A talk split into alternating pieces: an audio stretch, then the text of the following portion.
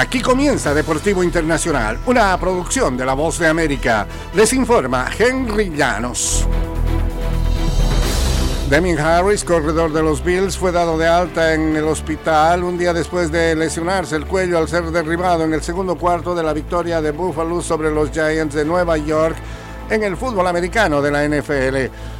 El entrenador Sean McDermott dijo que Harris está descansando en su casa y que estaba lo mejor posible que pudiera esperarse. Confirmó que Harris sufrió un esguince en el cuello y está en el protocolo de conmoción de la NFL.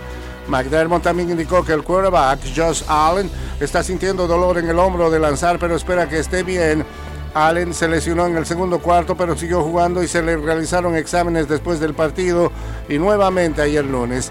La lesión de Harris provocó un susto al permanecer inmóvil durante varios minutos en el campo de juego después de una ganancia de una yarda.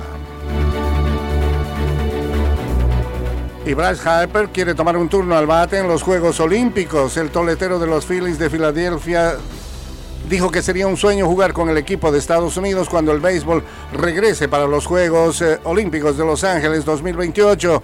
Harper, quien cumplió 31 años el lunes, ha sido un promotor de que las grandes ligas se tomen un descanso durante la temporada para permitir que sus jugadores participen en los Juegos Olímpicos.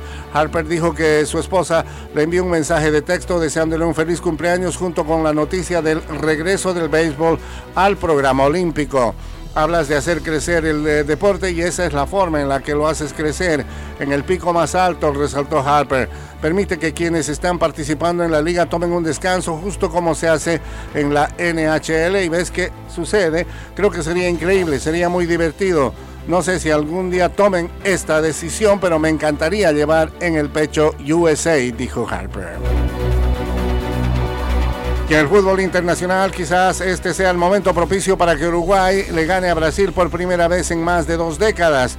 El equipo de Marcelo Bielsa quiere subir a los puestos de vanguardia en las eliminatorias sudamericanas rumbo al Mundial de 2026 y para ello tendrá que someter a un adversario tocado tras dejarse empatar en el tramo final de su último partido. Ambos equipos vienen de sacar empates la semana pasada, pero el 2-2 de Uruguay en su visita a Colombia, con un penal convertido por Darwin Núñez en la agonía, dejó una mejor eh, sensación en la celeste, la que de haber rescatado un punto en el calor de Barranquilla. Brasil, en cambio, empató uno por uno en Venezuela en Cuyabá tras encajar un gol a cinco minutos del final. La interpretación fue que dejó escapar dos puntos que provocaron ceder el liderato. Y hasta aquí Deportivo Internacional.